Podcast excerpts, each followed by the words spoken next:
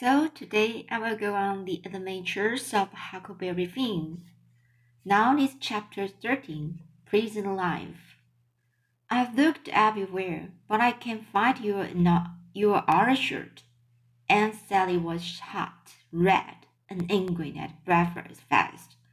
For a minute I felt scared, and Tom turned a little blue. I saw it outside yesterday, said Andy Aunt Sally.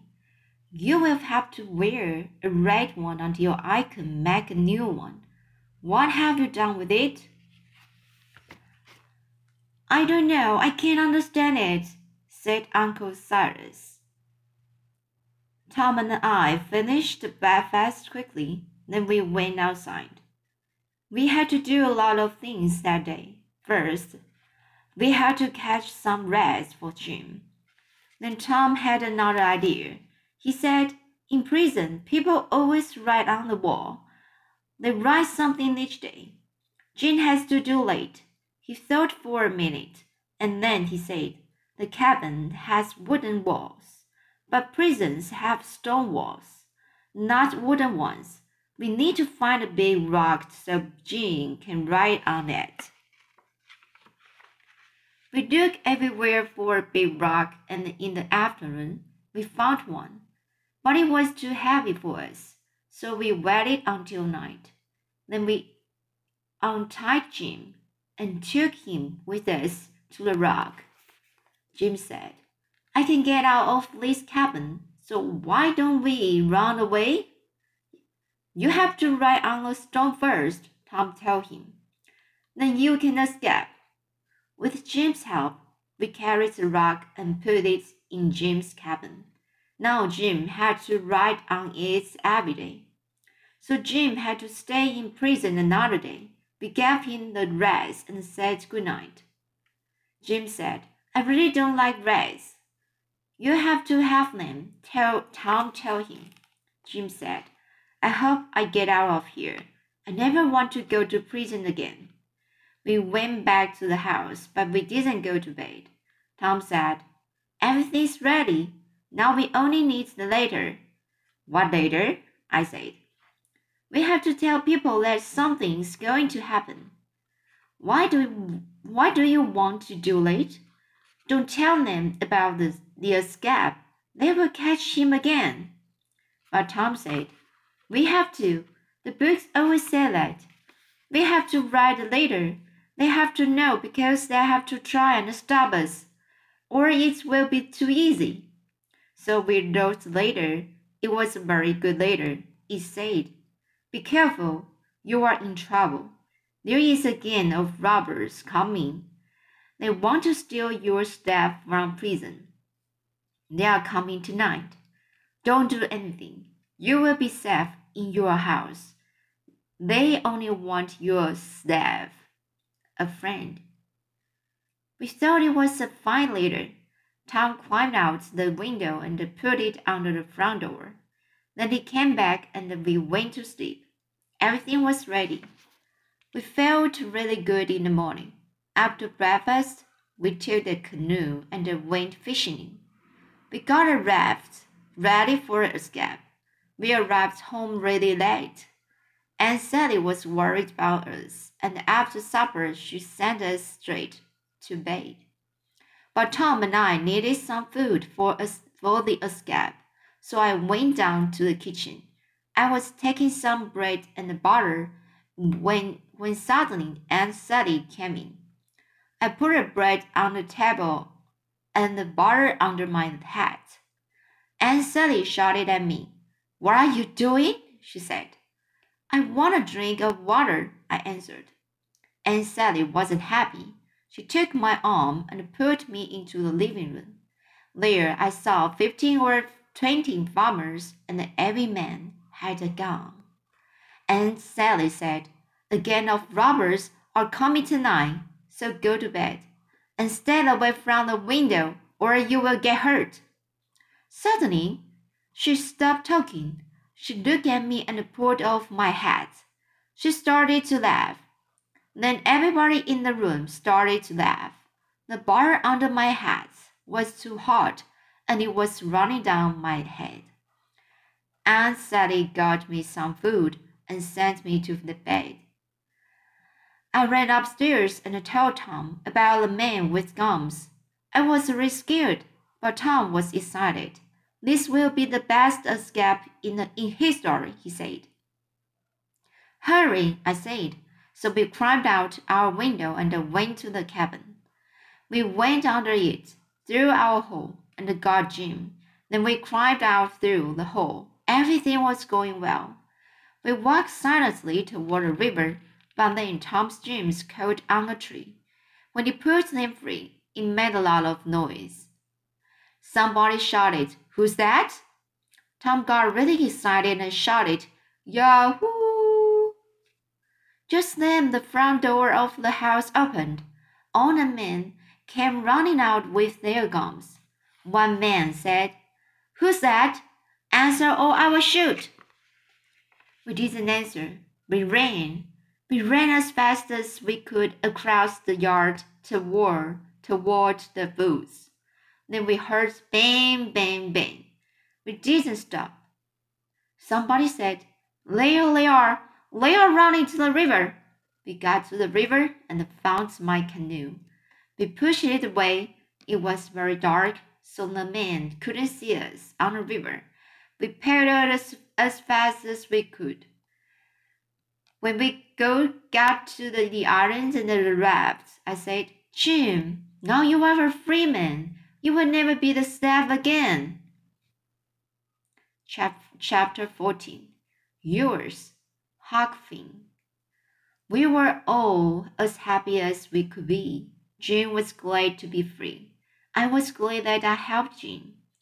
Tom was the gladdest of all, all of us because he was shot in the leg. Jim and I looked at Tom's leg. We weren't so happy then. His leg was hurting, and there was a lot of blood. So we put him in the tent, and then we found an old shirt and tied it around Tom's neck. But I told Jim, Tom needs a doctor. Jim agreed. He said, I'm a free man now. Maybe they will catch me again, but I don't want my friends to die. So I went to find a doctor. Tom didn't like the, the idea, but I had to go. Jim promised to hide in the woods. When the doctor came, the doctor was a very nice, kind old man. My breast hurt, I told him. We were hunting and uh, he had an accident. He was shot in the leg. The doctor came with me to the river. When he saw the canoe, he stopped. It doesn't look very strong, he said. It's a good canoe, I said. I will find a bigger one. Then you need to go across the river to that island. I will be there soon with my brother. Fine, I will see you there. I was very tired, so I found a quiet, quiet place and went to sleep. When I woke up, it was late. I ran to the doctor's house, but he wasn't there. He's helping the boy who was shot, his wife explained. I decided to go back to Tom and Jean, and I ran back to the canoe. As I turned the corner, I met Uncle Silas. Tom, what are you doing here? Where you have you been? Your Aunt Sally's been worried about you. Sid and uh, Sid and uh, Sid and I went to the first step. I told him. Sid will be back soon. Come to the house with me now, he said. I went back to the house. Aunt Sally was really glad to see me. She laughed and cried, and then she kissed me. I must go and find Sid, I told her. No, no, don't do it. Stay here, Aunt Sally said. She was worried about him. I really wanted to go, but I decided to stay at the house. I didn't want to give Aunt Sally more trouble. I slept badly that night because I was thinking about Tom. At breakfast, Aunt, Aunt Sally was still very worried about Sid. Then she stopped talking when she saw when she saw something outside. It was Tom Sawyer. A young man was carrying him, and the old daughter was with him too. And then I saw Jim. His hands were tied behind him. And Sally ran crying to Tom, she said, He's dead, he's dead. I know he's dead! Tom turned his head and he said something. I didn't hear what he said. And Sally shouted, He's alive! He's alive! And she started to cry again. I went to see Tom, but I also listened to the men talking. I was worried about Jim, and I didn't want them to hurt him. Some of the men wanted to kill Jim. Some men hit him a few times on the head, but Jim never said anything. The old doctor said, Don't hurt him. He's not a bad man. He helped me to, step, to save the boy's life, and he didn't fight us when we tied his hands. So the men stopped hitting Jim. Then they locked him in the cabin again. Tom all day, all lady, and Sally sat with him all night too. In the morning, I went into his room. Aunt Sally was still there. Tom was sleeping quietly. I waited, I waited, and then he opened his eyes. Hello, he said. Why am I home? Where's the wraps? Where's the Jim? Where's, where's Jim? Everything's fine, I said. Good, he said. Did you tell Aunt Sally? Tell me what's it about Leah's escape. It was great fun. Aunt Sally thought Tom was crazy, but I told her nearly everything. She got angry, then she said, I hope you enjoyed it. But that Steph's in trouble, in big trouble now. Tom looked at me. He said, You said everything's fine. Isn't Jim still free? Him? said Auntie Aunt Sally. No, he isn't. He's locked in the cabin again. Tom sat up. He looked very angry. He shouted, You can't keep him. He's a free man. What do you mean, Sid? Are you crazy? said Aunt Sally. No, I'm not, said Tom. He was the widow Doug Douglas Slab. The widow died two months ago. Before she died, she freed him. He's not a slave now. Then why did you and Tom help him to escape? Wanted an adventure, said Tom, and it was a great adventure too. Then Tom's eyes opened wide. He was looking at the door. Aunt Polly, he said. Tom lived with his Aunt Polly in St. Petersburg, but that was eleven hundred miles away. What was she doing here? Now we were in real trouble. Aunt Sally jumped up to kiss Aunt Polly. Tom looked away. I hid under the, the bed. Aunt Polly pushed Aunt Sally away and said, What's the matter with you, Tom? That's not Tom, said Aunt Sally. That's it. Tom is. Tom is. Where is Tom? He was here a minute ago. Aunt Polly said, He's under the bed. And he's not Tom. He's Huck Finn. Come out for, from under the bed, Huck Finn. So I came out. I was really scared. and said Sally didn't understand until Aunt Polly told her about me. Then I told my story. I'm sorry, Mrs. Phelps, I said. You can still call me Aunt Sally, she said. Then Aunt Sally said, Tom's right. The widow is dead, and June's a free man. Thank you for your letter, Sally. You wrote about Tom and Sid. But Sid was at home with me. I knew there was trouble. What's Tom doing this time? I asked myself, so I got on the next steamboat. Then we went out and got Jim. He was very happy to see us, and he was happier when he heard the news. He was a free man, but he felt bad about the widow. Tom gave Jim forty dollars because he was a good prisoner. Jim looked at me he said, Didn't I tell you, Huck? I have hairy arms. That means I'm going to be rich. Now I have forty dollars and I'm rich. Let's run away to town. Tom said, We will buy some warm clothes and then we will go uh, on a new adventure.